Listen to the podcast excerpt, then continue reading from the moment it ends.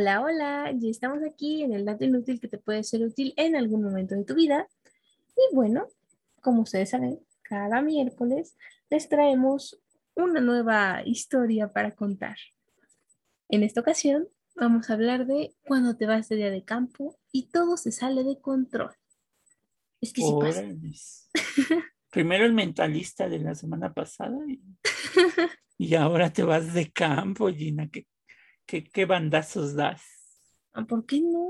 Es ahora sí que innovador, refrescante este contenido. Nunca se sabe qué se puede encontrar. Es para que no sientan que sea como predecible, no, no, que se, que se animen a descubrir de qué se habla cada miércoles en el dato inútil.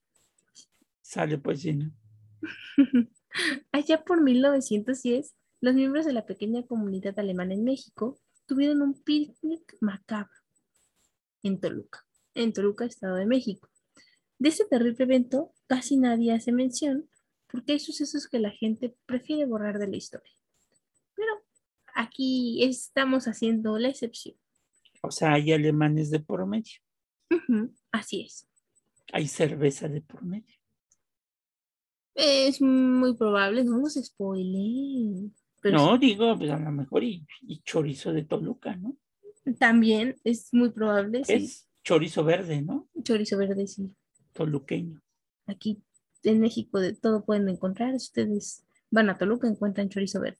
Porque para los que no sepan, el chorizo normalmente es rojo. Entonces, verde pues, es bastante exótico. Pero bueno, históricamente se conoce como el picnic macabro de 1910, el peor malestar corporal de sus vidas. Y a todos les llegó al mismo tiempo.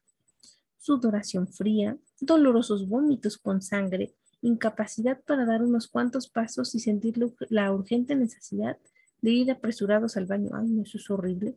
Coro que te alcanzo. Y por último, un intenso color amarillo que empezó a reemplazar la tez germana de la mayoría. Y ese sudor frío, ¿no? Que Ay, cuando Sientes sientes que que, algo va a salir, habla. algo va a salir de tu estómago, este, y no precisamente un alien. Entonces, este, ese sudor frío, ¿no? Y, y si luego te agarra, porque te puede agarrar desprevenido y te agarra en el metro, Gina, Dios te agarra confesado. Por, que nada más vas suspirando y suspirando. por favor, no juzguen a las personas en el metro. porque Cuando vean a alguien que está sudando, bueno, es que ahora ya también es complejo porque si ven que alguien está sudando frío, pues este, ya dices, puede ser otra cosa, si es coronavirus o si es córrele que te alcanzo, ¿no? No, pobre- pobres personas que sufren de cualquiera de los dos males. O sea, la verdad es que sí está muy feo. Nos reímos para no llorar porque, híjole, eran más de una veintena de alemanes, entre hombres, mujeres e infantes, quienes estaban padeciendo este infierno gastrointestinal colectivo. Cuando vieron que su vida se desvanecía con gran velocidad, cada quien hizo lo que le pareció correcto. Unos se quedaron en Toluca para atenderse con algunos médicos de la zona. Otros aprovecharon sus tratos comerciales con el ferrocarril, engancharon unos vagones y salieron a la velocidad del tren a la Ciudad de México para ser atendidos en alguna clínica mejor equipada.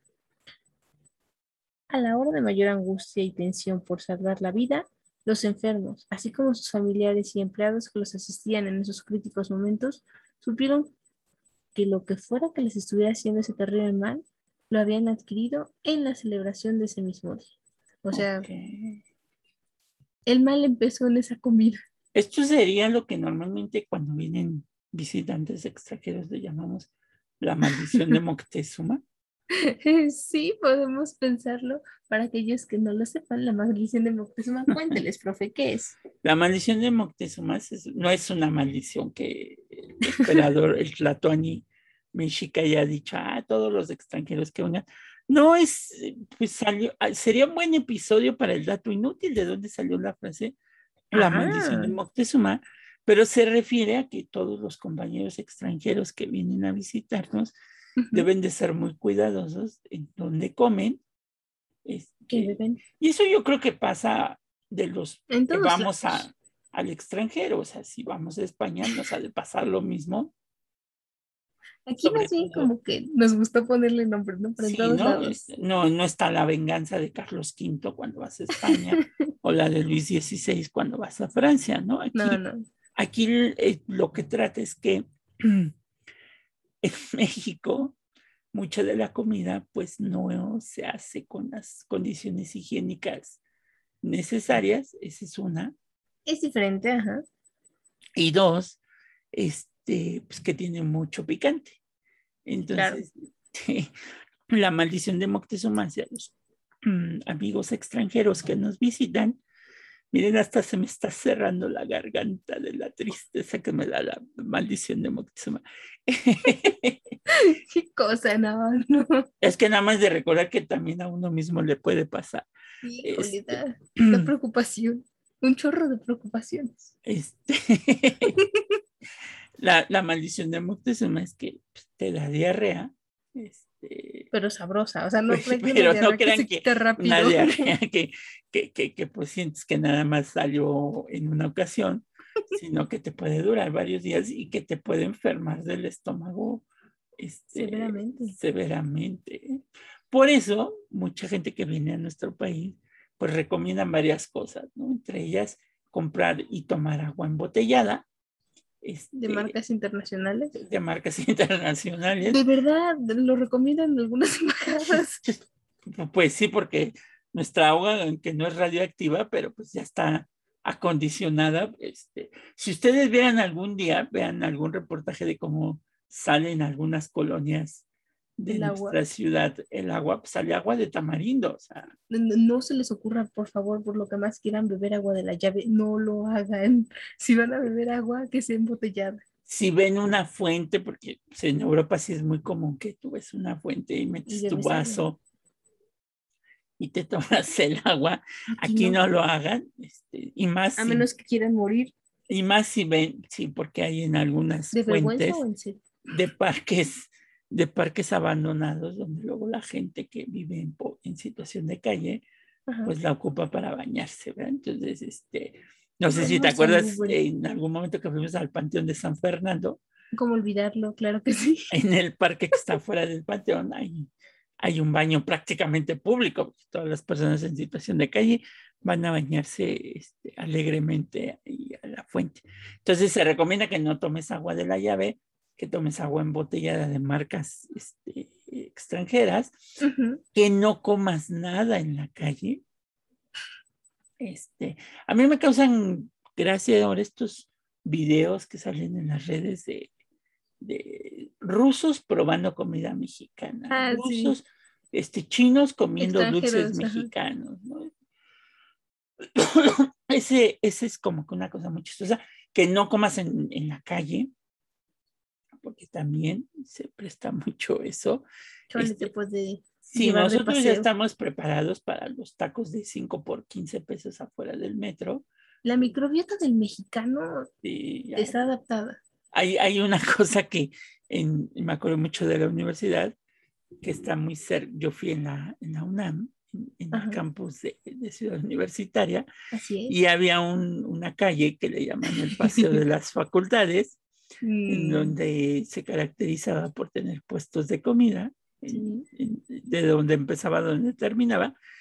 Y era bien curioso porque eh, pues, eh, se le conocía de dos formas, ¿no? El paseo de las enfermedades, este, que pues, podías contraer ahí una enfermedad gastrointestinal muy fuerte, y el paseo de las batas blancas, ¿no? Entonces, este, porque mm, los aspirantes a, ser médicos en mi queridísima universidad, este, pues estaban comiendo taquitos ahí en el paseo de las enfermedades.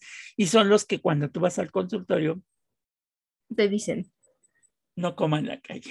Por favor, por su salud. No, pues no consuma coca. Coca-Cola me quiero referir. Y, ellos tienen su Coca-Cola, su refresco de cola, se entienda.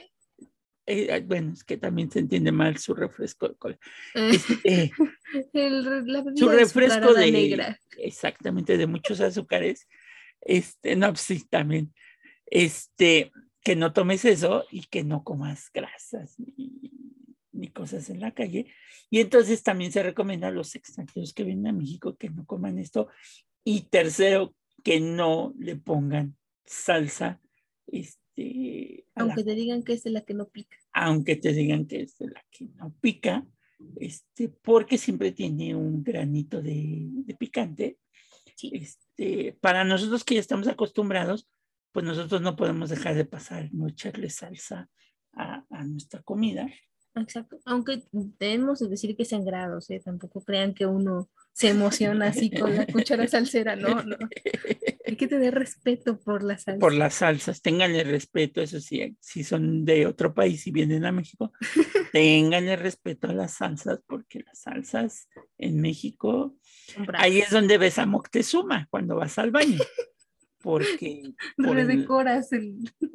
Sí, arañas ahí las paredes porque es tanto la, fuerza del picante que bueno, pues puede provocar síntomas este, terribles. De malestar. De malestar. Pero bueno, ya me cayó Gina, sigue con, con el picnic macabro. Bueno, después de este paréntesis gigante, pero muy importante para que entendiéramos, seguimos con el picnic. Dicho evento fue llevado a cabo en el rancho de la Providencia, propiedad de la familia del suizo Santiago Graf, hombre que había fundado la compañía cervecera de Toluca y México SA y principal promotor de negocios alemanes en la región. Vinos, cerveza, panes, postres de toda clase y, por supuesto, carnes formaron parte del banquete para la comunidad alemana en Toluca. Como siempre, la historia tiene puntos ciegos, pues se desconoce si pasaron días o solo unas semanas o unas cuantas horas para que los alemanes empezaran a morir unos en Toluca, otros más en prominentes estados de los hospitales de la Ciudad de México, y total que fallecieron 34 alemanes. Paul y Elsa Graf, principales promotores del mortal festejo, su padre Santiago Graf había muerto unos seis años antes, también perecieron tras el banquete. Ramón Pérez, un conocido cronista de la época, llamó a aquel evento el picnic macabro de 1910. Como sucede en la actualidad, las muertes trágicas de los ricos y famosos captan la intención, la atención de inmediato. Y bueno, el gran público, ávido de conocer las razones y detalles de los fallecimientos, pone bajo la lupa cualquier información que se diga de este acontecimiento. Pues sí, porque dicen que nosotros los mexicanos somos radioactivos, o sea, ¿quién logra sobrevivir a comerse cinco taquitos afuera del metro por 15 pesos, este, pues, pues ya la hizo, ¿no? No, incluso decían, yo me acuerdo que cuando era pequeña, iba en la secundaria, en la primaria, decían que había un estudio que había demostrado, creo que el estudio provenía de Asia, que los mexicanos no nos moríamos por los niveles de contaminación de todo tipo, o sea, contaminación de el aire, de la tierra, precisamente ellos alegaban que podía ser por la cantidad de chile que comemos. No estoy segura, no tengo pruebas, pero tampoco dudas porque pues aquí seguimos, ¿verdad? aparte, aparte, este, eh, a estos tacos también se les conoce, o esta comida, también se, se le conoce como tacos de muerte lenta, ¿no? Este, ¿Por qué le llaman muerte lenta? No porque te vas a morir, pero realmente los espasmos estomacales que te llegan a dar si la comida no está en condiciones, este, lo que vulgarmente en México le llamamos retortijones. Ah, yo le dije para que me entendiera. Ya me dijo vulgar. Qué, qué mal plan. Ustedes también lo entendieron, ¿verdad? Sí, yo sé que sí. Este, pues la verdad no te lo quería decir, pero es la verdad. Este. qué cruel. Sí, o sea, quien soporta, de verdad, si ustedes vienen a México, se comen unos tacos y sobreviven. Anótenlo en su bitácora. Ya pueden decir que practicaron un deporte extremo. Cuéntenlo a sus nietos. Cuéntenles a sus nietos. ¿Te acuerdas cuando comí tacos de muerte lenta? Ya cuando fui a México hace unos años. Pero bueno, vamos a ver qué pasó con los alemanes, porque se murieron. Mm, tal vez haya sido por eso que las autoridades dijeron sin mucha investigación que los alemanes murieron de triquinosis, una enfermedad producida por la ingesta de carne de cerdo infestada de larvas y otros parásitos. Sin embargo, después surgió otra versión de los hechos, porque siempre, siempre surge otra versión, ¿no? La, la historia oficial y la historia que la gente cuenta. El día de la festividad alemana en Toluca se sirvieron entre todos los manjares chamorros de cerdo que fueron fritos en cazuelas de cobre que no habían pasado por un proceso de curación del metal. Por eso la carne se contaminó del óxido del cobre, que es lo que habría dado muerte a los comensales. Sí, en realidad, los alemanes murieron envenenados, cuenta el cronista municipal Gerardo Novo Valencia. Que aquí hay un punto, Gina, muy Ajá. interesante que acabas de decir. Ustedes escucharon que Gina dijo que las cazuelas de cobre no habían pasado por un proceso de curación. Aquí en México, no solamente las cazuelas de cobre, También las de barro. las de barro, tienen que pasar por un proceso de curación.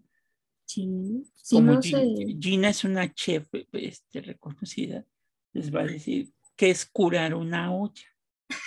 No crean que se enferman la olla, ay, hay que llevarla con el doctor de ollas. No, no, no. O sea, ustedes, por ejemplo, dicen, ahora sí que esto es un conocimiento ance- ancestral que les voy a, se pasa de generación en generación. O sea, les voy a decir así como, mm, digamos que una introducción, porque si no sería como faltarle al, al secreto que me han pasado mis abuelas por generaciones.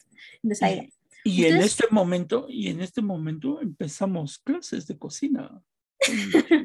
¿Cómo curar una olla? su olla de barro y no fallar en el intento.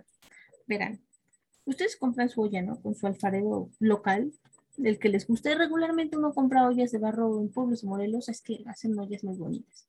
En los Pero- mercados, sobre todo aquellos que, que no saben de las, pueden ser peligrosas, otra les va a decir Gina, porque hay que curar las ollas de barro, no solamente las de cobre.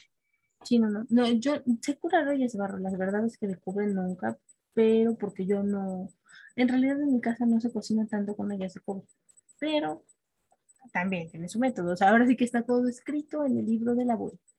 Pero ustedes compran su olla, ya, les gustó.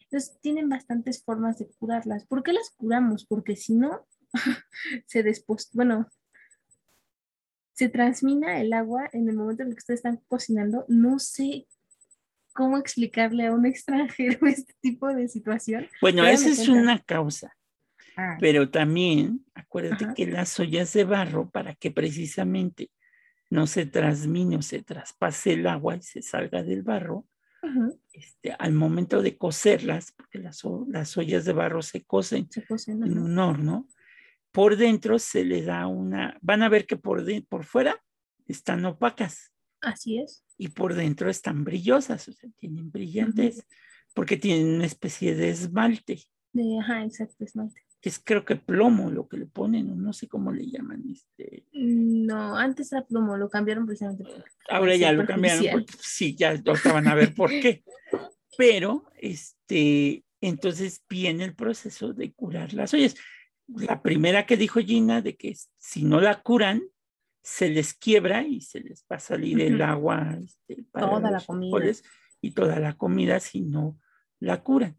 La otra es porque traen estos, traían estos químicos, la pintura, y pues lo que ustedes se, se, se envenenaban automáticamente con el plomo.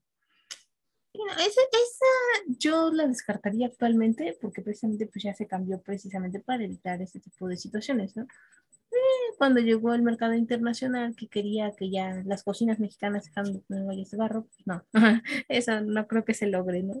Yo ya pienso que vendrán tres generaciones de mi familia más y van a seguir las ollas de barro en la cocina mexicana. Entonces, es paso número dos, Gina. necesario. Dos, ustedes pueden agarrar ajos, literal, una cabeza de ajo, te quitan su dientecito de ajo y lo van a pasar por la parte de afuera de su olla. O sea, lo van a embarrar, ¿no? todo el ajo, lo embarro. O sea, literal que quede una capita, no, no, mm, sean generosos con el ajo, por favor. Ustedes lo pasan. Esa es una técnica. Ya dejan que se seque, por favor, pónganla al sol para que se seque. Y repiten el procedimiento unas dos, tres veces. Cuando ustedes se sientan seguros, que crean que ya, yo digo que pasen de unas cuatro veces, ¿no? Para amarrar, para que amarre la situación. Lavan su olla y luego la ponen en hervir. No, no, no la laven, perdón, no la laven. La ponen, Se ponen le el pone agua. agua para hervir. Ajá. Exactamente, perdón, sí, una confusión. Y la ponen a hervir y queda, ¿no? Esa es una es la que más me gusta, pero hay gente que también ocupa lo- el famosísimo jabón sote aquí en México, conocido por todos, utilizado un para jabón. todo. No es un jabonzote grandote. ¿Cómo nada? La marca es el jabón, jabón con Z, sote. Sote. Pero es que es jabón sote, ¿no? Y ¿me da un jabonzote? Y te dan Pero un es que si jabonzote. lo... Bueno, pero si lo diles también de qué color, porque hay de dos colores. Ah, no, a mí me gusta el rosa, es el tradicional. El rosa es el tradicional y el blanco es más para la ropa, ¿no? No, no sé, yo ocupo siempre el rosa, la Que verdad. tiene un olor, también es jabón, Ah. pero sí tiene un olor así como que es característico del jabonzote. Sí, no, yo en realidad eh, creo que solo se ocupa para eso, pero si hay gente que lo ocupa para distintas formas de limpieza de la ropa, incluso para... Para lavar los limpiar. chones después de, del picnic macabro. Ándele, por ejemplo, ese es uno de los usos que se le puede dar. Y de igual forma con su jabón, ustedes voltean la olla y en la parte que no está brillosa ponen el jabón y ya queda una capa generosa, se le ponen a sacar al sol y de nueva cuenta su capa generosa. Y yo digo casi por lo menos tres veces, por lo menos. Y de igual manera, ya que la dejaron dos, tres días secar al sol, porque si tiene que secar, no sé en qué radique, pero si no seca, no funciona y lo ponen a hervir con agua y ya hasta que se consume el agua, ¿eh? no, no crean que hasta que no, hasta que se vaya consumiendo y ya quede poquito. Entonces ya quedó pura la soya. Ya. Y ya pueden cocinar. Con toda tranquilidad sus frijolitos, sus sopas. Porque no que solamente las, las ollas se curan, también los, este, ¿cómo le llaman? Los, ay, donde se ponen las tortillas a calentar. Los Ah, comales. los comales también. que es diferente, porque inclusive en los comales, este, sí se le embarra el ajo, pero en algunas partes se les echa cal. Ah, miren. no me ¿Por qué se les echa cal? Porque acuérdense que en México es para los amigos extranjeros y los que son mexicanos, pero nunca han ido a un pueblo mágico, este, a la provincia, se les echa cal, porque acuérdense que el maíz para, para hacer la masa se hace un proceso eh, ancestral mesoamericano llamado nixtamalización. O sea, el maíz cuando se hace pasta se convierte en nixtamal y el nixtamal es el que sirve para las, este, las gordas, o sea, llamadas tortillas. Este, y hay gente, por ejemplo, si vienen a México y ven un comal, hay gente que, este, que cuando está haciendo tortillas o quesadillas sin queso, este, eh, el gran debate de los mexicanos, este, va ponen a, a- a tostar un tomate, un chile verde o un jitomate para que le den como que el saborcito a las, a las tortillas nixtamalizadas. Eso también es curar este, los, todo eso se tiene que curar, porque aparte es del barro. Acuérdense que el barro, pues se saca de la tierra, o sea, es este, derivado de la tierra. derivado de la tierra, o sea, lleva un montón de, de- de bacterias y cosas orgánicas que, este, pues, que se quedan ahí y que cuando tú cocinas dices, ah, chihuahuas, ¿por qué me dio, como vulgarmente se dice en México, por qué me dio chorrillo, no? Es, puede ser por eso, ¿no? No, pero cocinera que se respete en México, o incluso cocinero, no, no lo sé, actualmente los tiempos cambian también, tiene que hacer la curación de sus ollas, de sus comales, de todos sus instrumentos. Y Ok. evidentemente, pues, así queda bien la comida. No, Todo lo que es de barro, hasta los vasos también, Ujú. Las jarras, sí, sí. todo lo tienen que curar. Por eso, si se quieren comprar, se quieren ver muy nice y comprarse su vajilla de barro, acuérdense que tienen que hacer todo este proceso de curar las ollas. Es así, amigos, que hemos llegado al final de Cocinando con Gina. Este, el tema de hoy fue cómo curo a mi olla de barro, que es lo mismo con las de cobre, se hace lo mismo. Ah, miren, la verdad Se pone ajo, se le echa agua y se pone a cocer este, el agua hasta que se, se desaparece el agua, ¿no? Sí, sí, se va evaporando. Ahí está. Ahora lo saben. distribuyan el conocimiento, curen sus ollas de barro. Si compran una olla de barro y la van a curar, por favor etiquétenos en esa publicación porque nos gustaría saber que este conocimiento ha trascendido. Y si vienen a México y ven y comen en un puesto de comida, ya se supone que todas las ollas ya debieron de estar curadas. Sí, si no, no, no hubieran podido comer, la verdad. Pero bueno, volviendo al, picnic, un obelisco del Panteón La Soledad de Toluca da cuenta de todo lo narrado.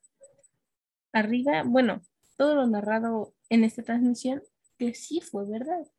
Ahí fueron grabados los nombres de las 14 personas alemanas muertas por envenenamiento, cuyas edades fluctuaron entre los 2 a 50 años.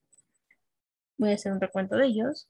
Luis, Mina y Otto Schultz, Margaret, Valentín, Johann y Albert Lubitz, Paul y Elsa Graf, Emil Schniffer, Dora Grundlanch, Erna Hafnat, Heinrich Lapp y Katarina Burding. En ese mismo panteón yacen los restos de esas personas. Se cree que el resto de fallecidos fueron sepultados en cementerios de la Ciudad de México, pero se desconoce su ubicación precisa. Ok, por eso entonces se volvió en el picnic. Bueno, imagínense, carne en descomposición, ollas de cobre no curadas, pues la combinación. combinación. Pues, Como antes, ¿te acuerdas que había un, un, este, una leyenda urbana que decían que si comías mucha carne de al pastor, este, se te hacían el cerebro gusanitos, este, que te comían el cerebro y, te morías.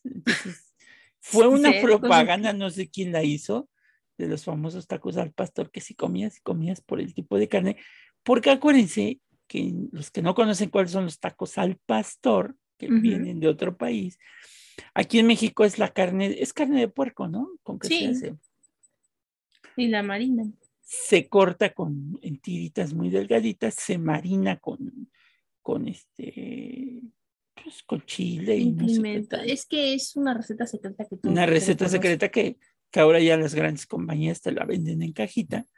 este, y eh, se pone en una, en, en, una, ¿cómo le llaman? Este, eh, un, un trompo. Un trompo, que le llaman. El trompo es una forma geométrica y se va cortando pero no quiere decir que la carne está cocida por completo, sino que está medio cocer, se va a cortar, el, maestro, el que ha comido tacos al pastor, sabe que el maestro Piñero es un buen maestro, un buen taquero al pastor, cuando al momento que hagan de cuenta, hacen unas malabares porque tiene el taco en la mano y desde la parte de arriba con el solo filón del cuchillo ¡shum! le bota y sale volando el pedazo de piña que cae en tu taco.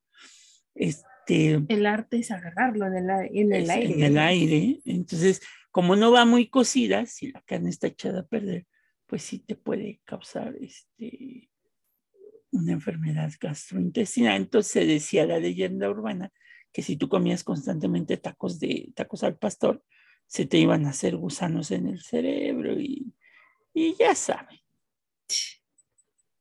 Bueno, de esas cosas que les decimos, ¿no? Unas son mira chisme, otras pueden ser una leyenda urbana, nunca sabremos, pero bueno. Pero entonces acuérdense, curen sus ollas. si no, son, si no son de México, curen sus ollas. hay gente, bueno, no sé ahora, pero antes había gente, normalmente las madres de familia acudían con las abuelas para que las abuelas les curaran las ollas y los, y los, este, y los comales y todo eso, porque las, las abuelas ya traían esta tradición de curar. Este, no están enfermas, volvemos a lo mismo. No, no, no. Es como, como una vacuna. Como una es previo a que pase algo. Exactamente, ¿no? Entonces, este, para que no, no les vaya a pasar el triste destino de los alemanes. No, no, claro que no como queremos evitarles eso, les estamos contando. Que es muy diferente, y aquí la chef Gina, es muy diferente cuando cocinas en una, en un sartén o en una olla de peltre o de... Europeizado. Exactamente. Completamente. Le da un sabor especial cuando cocinas en una olla de barro. Así es. No sé describir el por qué, pero les puedo jurar que si ustedes hacen una comida en un sartén y la misma comida la hacen en una olla, sabe mejor la de la olla. Sí, más, más casera. Este, Y también, no se espanten, porque hay personas que les gusta comprar eh, jarras de barro, ponen el agua dentro de la... Es, también sirve de refrigerador las ollas de barro. Claro. Porque este, como es barro, mantiene el agua fría. Y, en épocas de calor, este, es la cosa más sabrosa. Y a veces cuando tú le vacíes, no te espantes, si te sale tantita tierrita este, en tu vaso, porque es eh, el barro que se está, se está impregnando en el agua, este, y eso contiene muchas sales minerales. Entonces, este, eh, pues, pues, ya saben, si vienen a México, hagan y vivan la experiencia de comer comida en ollas de barro.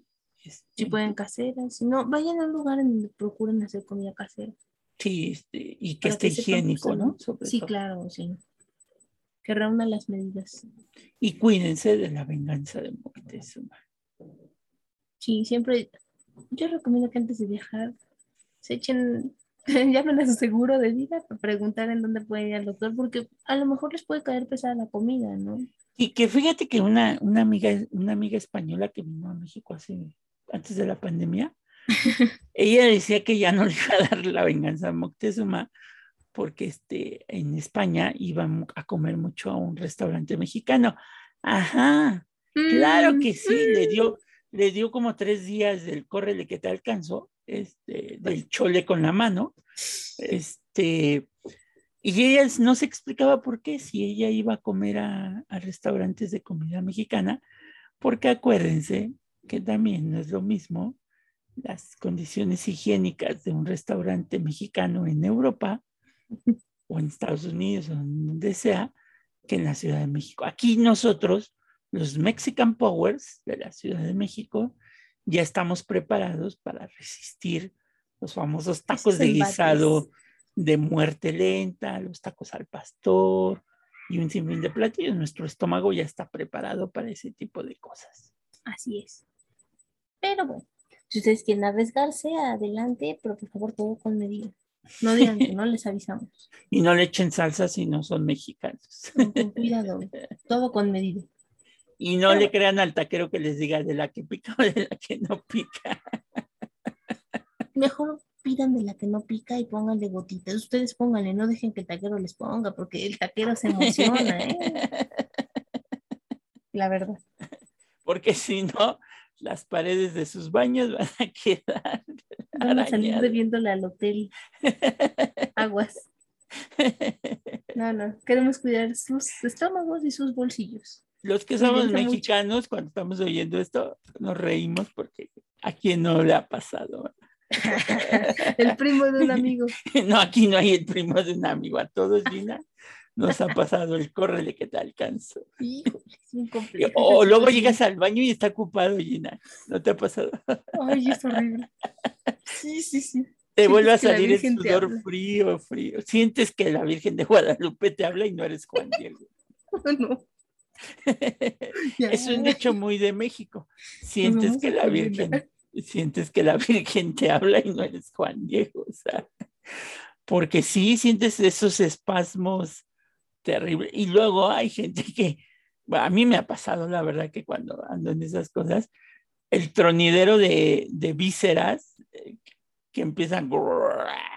Se siente bien feo que estés hablando de alguien y suenan y tú y la otra persona se hacen los locos.